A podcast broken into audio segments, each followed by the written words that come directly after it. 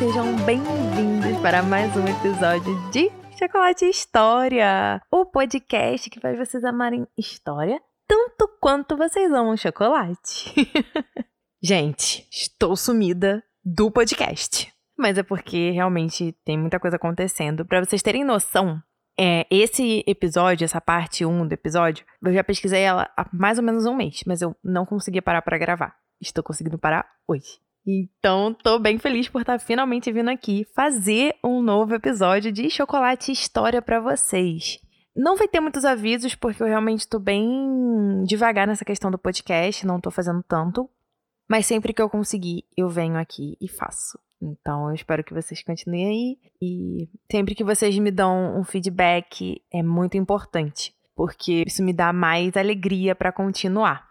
Com isso, eu queria agradecer algumas pessoas que sempre mandam mensagem lá no Instagram, falando que estão escutando, que conheceram o podcast. E apesar de eu não estar tá fazendo tanto, eu fico muito grata e realmente me ajuda muito a vir aqui e fazer e conseguir tempo. Então, eu queria agradecer a Ana Lúcia, a Tamiris Souza, a Natane Fernandes, a Isadora Correia, a Bruna Xavier, a Vitória Correia, a Vitória Rocchini. São pessoas que estão sempre mandando mensagem, né, interagindo, e isso é muito importante para mim. Então, muito obrigada a todas vocês que fazem isso, porque aquece o meu coração e realmente me ajuda muito, assim, muito a vir aqui.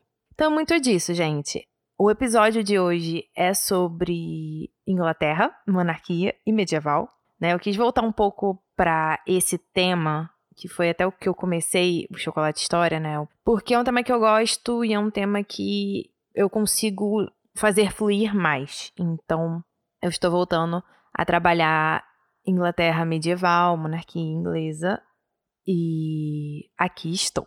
O chocolate de hoje vai ser em homenagem ao meu namorado, Luiz Felipe, e vai ser o Sensação.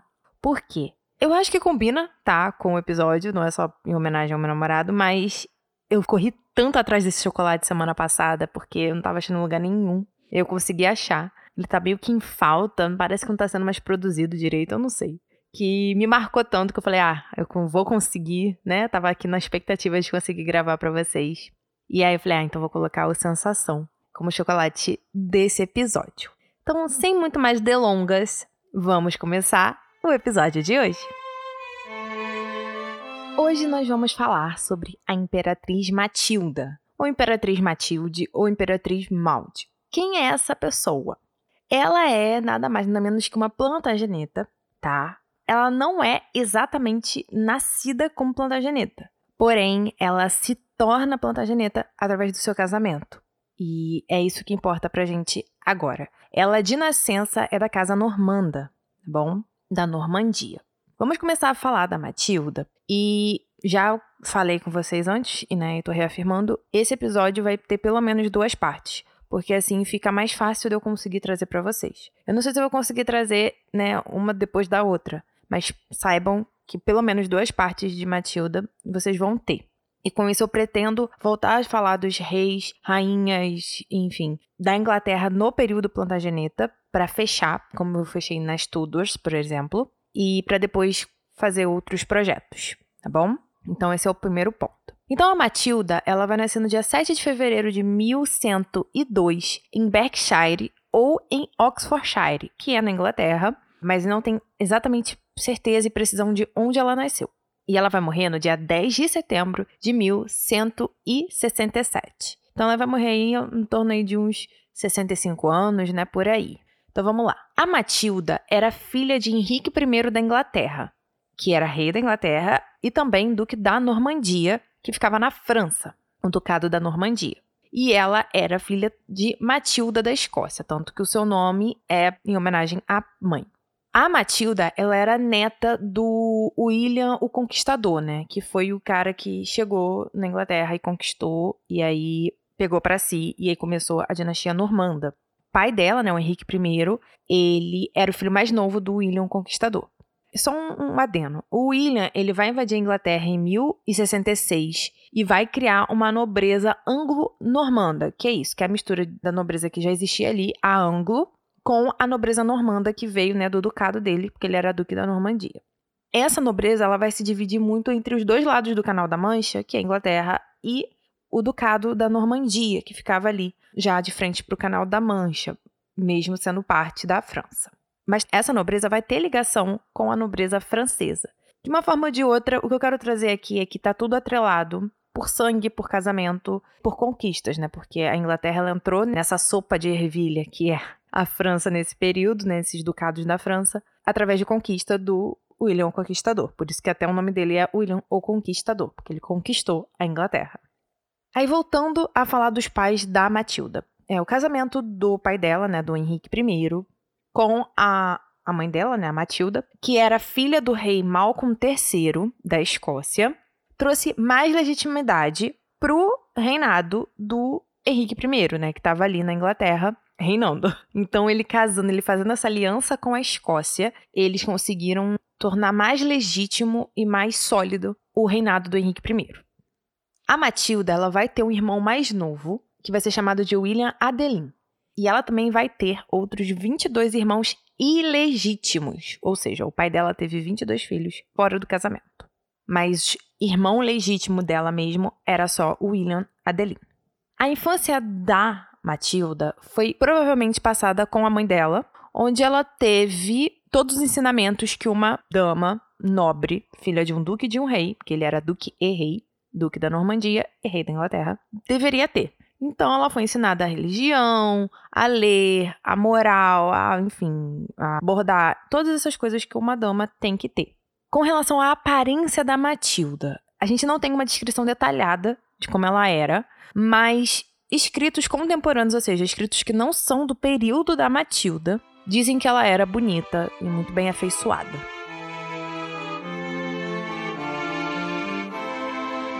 Entre os anos de 1108 e 1109, o Henrique V, imperador do Sacro Império Romano Germânico, enviou uma comitiva até o Henrique I para propor um acordo de casamento entre ele, Henrique V, e a Matilda. Gente, a Matilda nasceu em 1102. Então, em oito, ela estaria beirando aí aos seis anos, sete anos, não passando muito disso. Então, para vocês verem como a importância de criar uma conexão com o Duque da Normandia, que também era rei da Inglaterra, era tão importante que ela já com cinco anos já estava ali tendo propostas de casamento com homens muito mais velhos do que ela. E esse enlace, né, esse noivado, ele vai ser visto como algo extremamente benéfico para ambos os lados, tanto do Henrique I quanto do Henrique V.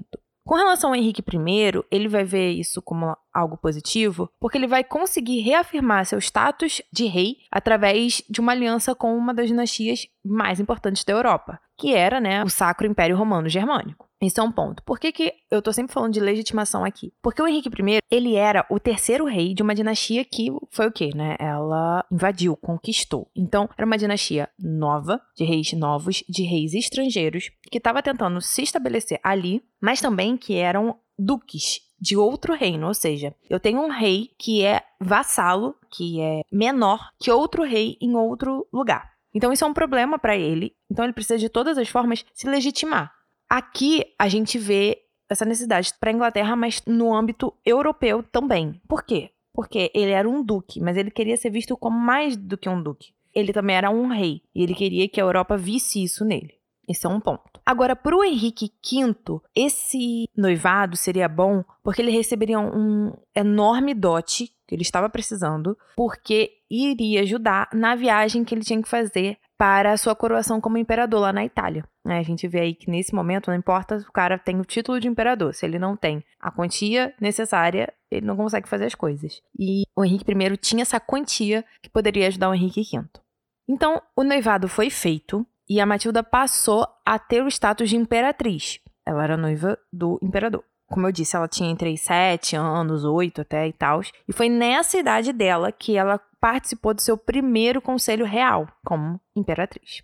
No início do ano de 1110, a Matilda ela vai ser mandada para a Alemanha e ali ela vai conhecer o marido dela, né, o futuro marido, em Lueg. Gente, provavelmente falei errado, mas é algum lugar lá na Alemanha.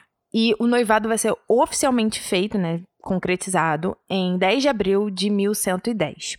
E assim, ela tinha, como eu falei, 8, 9 anos, ela não passava nem dos 10 anos de idade. E o Henrique V tinha 24 anos. E assim, após tudo isso que aconteceu, ela vai ser colocada sob responsabilidade do arcebispo de Trier, o Bruno, que foi responsável para educá-la de acordo com os costumes germânicos, com a cultura, com a política e todo o status que ela conseguiria através do casamento.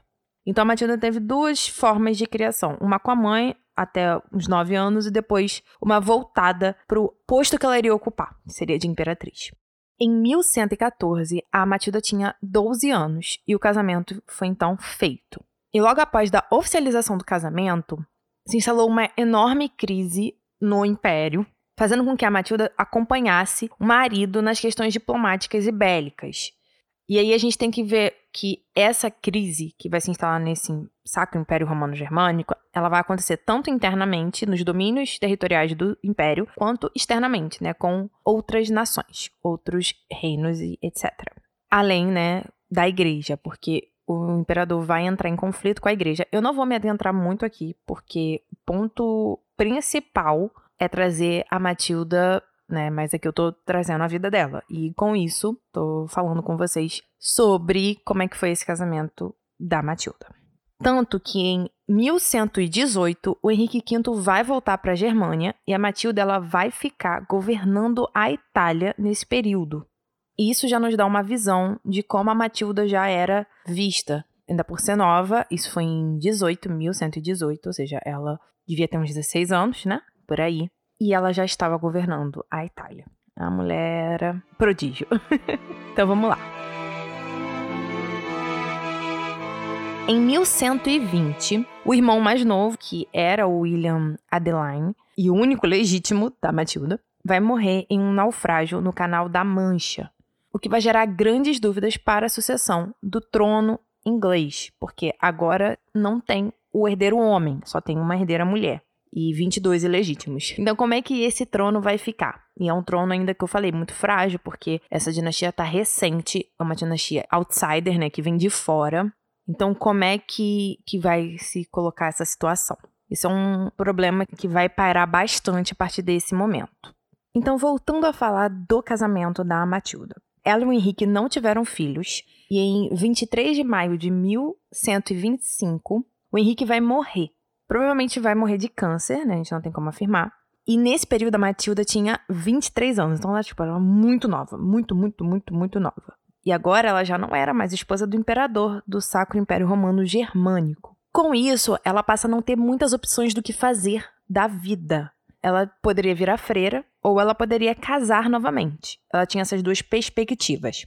Vão ocorrer algumas ofertas de casamento, mas ela vai preferir voltar para a Normandia e provavelmente planejando não retornar para a Germânia, porque ela vai levar todas as joias e tudo que lhe pertencia de forma pessoal, né? Claro, joias pessoais delas, coisas pessoais delas, ela vai levar embora com ela para Normandia. A gente atrela muito a esse passo que a Matilda deu a um ponto muito importante, porque nesse ano mesmo, em 1125, quando ela tá voltando para Normandia, o pai dela a torna a escolha principal para suceder quando ele morresse como rei, né, e como, enfim, duquesa da Normandia.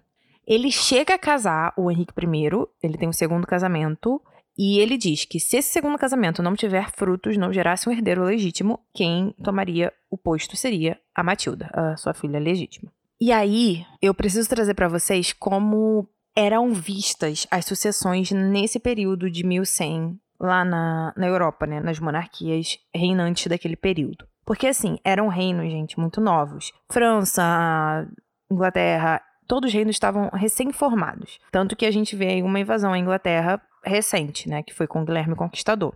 Então, vão ter diversas formas de definir a questão da sucessão. E são formas incertas e que variam de reino para reino. Então, eu vou trazer algumas aqui para a gente conversar sobre. A primeira forma, e que depois ficou mais conhecida e mais usada, enfim, mais legitimada, é a primogenitura masculina, ou seja, o primeiro homem que nasce é o herdeiro legítimo. Isso, de certa forma, aconteceu até o período que o irmão da Matilda morreu. Ela era mais velha, mas é quando o menino nasce mais novo, ele toma essa posição para si. Só que ele morre. E aí, como é que a gente vai trabalhar essa questão da sucessão, já que não existe um homem herdeiro legítimo. Existia ainda a indicação do rei, e isso seria uma indicação ainda em vida, né? Então esse rei iria dizer: Eu quero que essa pessoa seja meu sucessor. Ele falaria isso em vida, ele deixaria tudo organizado em vida. Mas a gente tinha o problema da sucessão bélica. Principalmente, né, como eu falei, a dinastia normanda, ela foi instaurada na base bélica, né, na base da invasão. E isso era muito comum ainda naquele núcleo ângulo, né? Não seja na Inglaterra, naquele território. Então, o Henrique I ele vai ficar numa situação muito incerta com esse assunto. Como eu disse, ele vai casar novamente, ele vai tentar ter um, um filho legítimo, mas não vai rolar. E ele chega a tentar transformar um dos seus filhos ilegítimos em seu herdeiro, mas isso não foi bem visto pela nobreza em geral, então ele acabou deixando de lado. Ele também tinha a opção de escolher um de seus sobrinhos. E entre um desses sobrinhos estavam o Estevão de Blois. A gente vai falar um pouco melhor dele depois, principalmente na parte 2, mas eu já quero trazer o nome dele aqui porque vai ser fundamental na história da Matilda e de tudo mais. Mas por fim, foi como eu falei, ele vai acabar dando preferência para a filha dele, que estava retornando, né, viúva. Em 1127, o Henrique ele vai começar a procurar um novo marido para filha, né, para Matilda. O objetivo do Henrique era preservar as fronteiras normandas, né, do ducado dele, da Normandia, na França. Porque foi o que eu disse, a França tinha um rei e tinham outros ducados ali. E era uma situação muito instável e muito incerta esse início de monarquia na Europa. Dessas monarquias que a gente está trabalhando agora, enfim, cristãs, absolutas e tudo mais. Então, o Henrique ele estava muito preocupado em perder território e ele não queria isso. E aí ele vai então achar um candidato que era o Geoffrey, que ele achou que era a melhor opção para se casar com a Matilda. O Geoffrey, ele era filho do Fulk V, conde de Anjou. E os Anjous, eles tinham terras do lado sul e leste do ducado da Normandia. Isso chamou muita atenção do Henrique, porque ele estava realmente lutando para manter as fronteiras dele firme das forças do rei francês, que estava ali pressionando. E então foi feito. A Matilda ela não gostou muito desse noivo, porque com esse novo casamento ela iria perder o status imperial dela. Ela seria condessa agora, não mais imperatriz viúva. E o Joffrey tinha 13 anos. E ela tinha 25. Então, inverteu-se, né? Agora ela era mais velha e o marido mais novo. Então, assim, era uma diferença grande de idade. Mas ela vai ser formalmente prometida ao Joffrey em maio de 1127. E em 1128, Fulk vai para Jerusalém para tomar posse do seu reinado lá e vai deixar o condado de Anjou para o filho dele, para o Joffrey. Então, o Joffrey passa a ser conde de Anjou. O Henrique I vai tornar o Joffrey cavaleiro e os dois vão se casar no dia 17 de junho de 1128. O casamento dos dois não se iniciou muito bem. Os dois não eram muito favoráveis a, ao casamento e um ao outro, né? E muito pela diferença de idade. E também ocorreu um problema com o dote, né? O, o Joffrey questionou o dote porque tinha uma questão com relação a castelos normandos que ele teria, né, por causa do dote, e não foram dados no período do dote que deveria ser dado, e houve esse questionamento, tipo, ah, quando é que eu vou receber os castelos que vocês me prometeram? Mas esse atraso em entregar castelo é um ponto importante, que mostra que o Henrique I ele estava tentando reter todas as forças que ele conseguia para si. Por quê?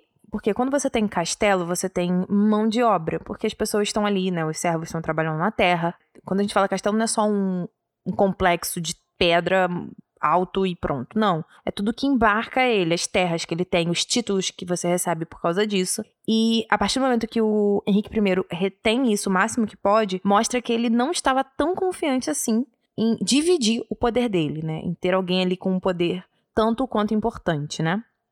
E um ponto mais importante ainda é que o Henrique ele não tinha concretizado ainda se o Joffrey poderia reivindicar ou não a Inglaterra e a Normandia. Por que, que eu estou trazendo esse ponto? Porque naquela época a mulher casa, tudo que é dela passa a ser do marido. Então, se a Matilda tinha essa prerrogativa de reivindicação ao trono normando e ao trono inglês, o Joffrey também teria. Então, isso era um problema muito importante para eles resolverem porque o Henrique ele não queria perder o poder dele. entendeu? A Matilda ela vai deixar o marido logo assim que eles se casam e ela vai voltar para Normandia. E isso vai ser um problema, que só vai ser resolvido em 1131, ou seja, ela ficou de 1128 a 1131 separada do marido, ela não queria se envolver com ele. E isso só vai ser resolvido de fato, né, em 31, porque vai ter uma reunião do conselho e vai ocorrer um novo juramento dos nobres perante a Matilda como herdeira do Henrique I. A partir disso, a partir que ela tem esse juramento, ela aceita voltar para o Joffrey. Um ponto importante é aceitou como ela como herdeira, não ela e o Joffrey. Os nobres juraram a ela, não a ela e o Joffrey. Isso é muito importante porque isso mostra já a independência e a forma diferente com que a Matilda vai lidar com as situações futuras.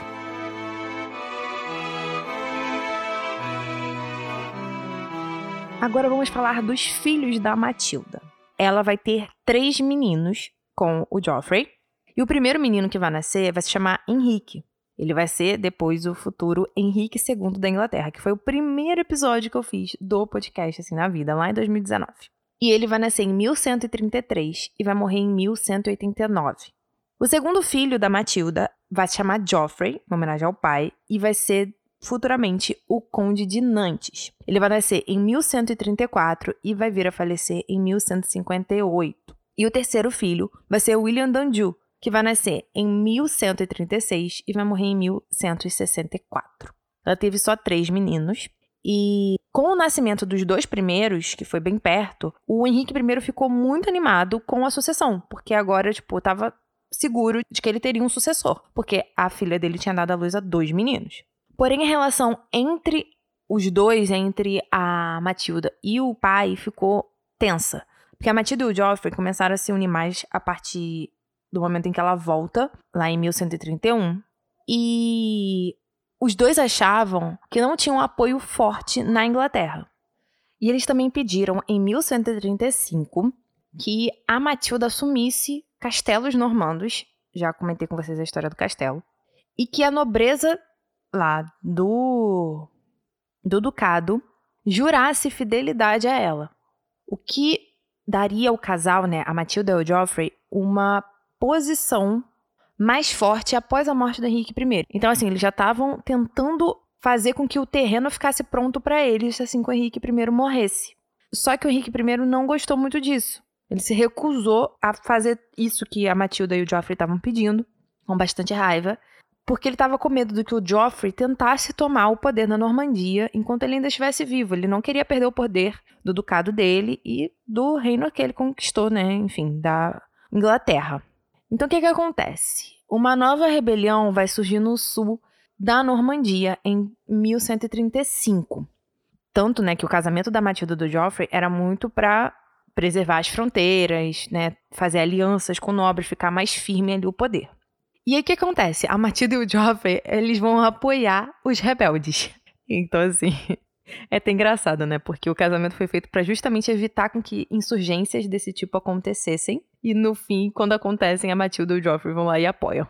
Mas o que acontece? Logo depois, o Henrique vai adoecer no meio desse conflito, né? E vai morrer. Ele vai morrer em 1 de dezembro de 1135.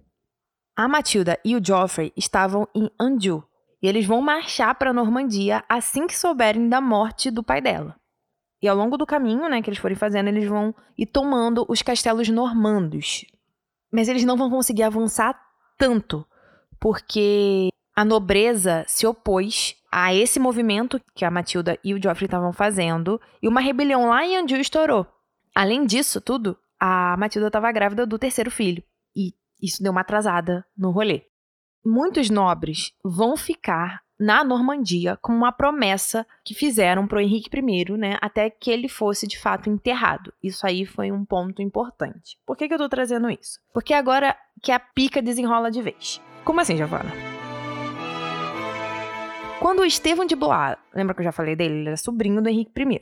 Quando o Estevão de Blois sabe da morte do tio, era tio por parte de mãe, ele vai se dirigir para Inglaterra e chegando lá, ele não vai ser tão bem recebido. Mas em 8 de dezembro, lembrando, o Henrique I morreu em 1 de dezembro. Em 8 de dezembro, ele vai chegar aos arredores de Londres. E na semana seguinte, ele já vai começar a tomar o poder para si na Inglaterra. Ou seja, ele vai ali pegar o poder do trono inglês. O que vai ser apoiado por uma multidão de populares, porque eles estavam acreditando que iriam receber mais direitos e mais privilégios com a ascensão desse novo rei. Só que estavam iludidos? Mas a gente conversa sobre isso depois. E a igreja inglesa apoiou a subida do Estevão ao trono. Por quê? Porque o irmão do Estevão, o Henrique de Blois, era bispo de Winchester e ajudou o irmão, né, o Estevão, a conseguir apoiadores para ele ter aí suporte para subir ao trono da Inglaterra. Então, isso tudo foi feito em, tipo, em duas semanas. A Matilda estava tentando chegar lá na capital da, da Normandia, né, na cidade, para pegar o que era dela de direito e o Estevão, que estava já ali perto do Canal da Mancha, partiu para Inglaterra para pegar o poder ali, tomar o poder para ele, porque ele estava tomando o poder para ele, isso aí é fato. Um ponto interessante é que o Estevão ele vai jurar fidelidade para Matilda em 1127 como herdeira e tudo mais. Porém, ele vai argumentar, né? Vão falar, ah, mas você jurou fidelidade a ela como herdeira e tal. Aí ele vai falar que o Henrique I estava errado e que tinha se arrependido em ser leito de morte. Então ele vai convencer os nobres ingleses contando uma mentira. Apesar do Henrique I estar tá meio bolado com a Matilda por tudo que estava acontecendo, ele em nenhum momento desfez aquilo que ele tinha falado. E o Estevam vai falar: não, ele desfez, ele se arrependeu de ter colocado ela como herdeira e me encarregou disso. Lembrando que muitos nobres tinham ficado na Normandia, então ninguém podia desfazer o que ele estava falando, porque quem estava lá mesmo perto não estava na Inglaterra, entendeu? Tinha ficado na Normandia pro enterro do Henrique I. Então, assim, ele não teve quem, tipo, questionasse ele. E os nobres ingleses, tá, então tá. Então a gente mantém o que tem aqui. A igreja apoiando, a multidão achando que ia ser bom, o cara tinha todo um cenário positivo para subir ao trono da Inglaterra. E foi isso que ele fez. A coroação do Estevão foi feita uma semana depois, na abatia de Westminster, em 26 de dezembro de 1135. Ou seja, 26 dias depois da morte do tio dele. Então, assim, eu vou terminar a primeira parte do episódio aqui. Porque agora vai entrar um novo capítulo na vida da Matilda e, né, na realidade dela. Então, assim, é muito mais complexo, tem muita guerra, tem muita coisa. Então, eu quis dar esse background para vocês, né? Esse início da vida dela até a morte do pai. E aí, pós isso, a gente vai fazer numa outra parte. Gente, eu realmente espero que vocês tenham gostado. Desculpa se teve muito barulho de cachorro latindo, mas o cachorro da minha vizinha enlouqueceu hoje e começou a latir, latir, latir, latir. Então, desculpem. Espero que vocês tenham gostado de verdade. Eu faço isso com muito carinho e dá muito trabalho. Por isso que eu às vezes não tô trazendo tanto conteúdo para vocês, porque demora muito tempo, né? Porque eu tenho que pesquisar, gravar, editar, postar, fazer as postagens, enfim. Então, assim, agradeço a compreensão de cada um de vocês. E saibam que eu não, não quero parar de fazer isso aqui. Eu realmente gosto muito, eu amo fazer isso aqui. Só que eu tô precisando de mais tempo para produzir os episódios. Mas enfim, é isso, tá? Eu vejo vocês no próximo episódio, tá bom? um grande beijo, fiquem com Deus e tchau!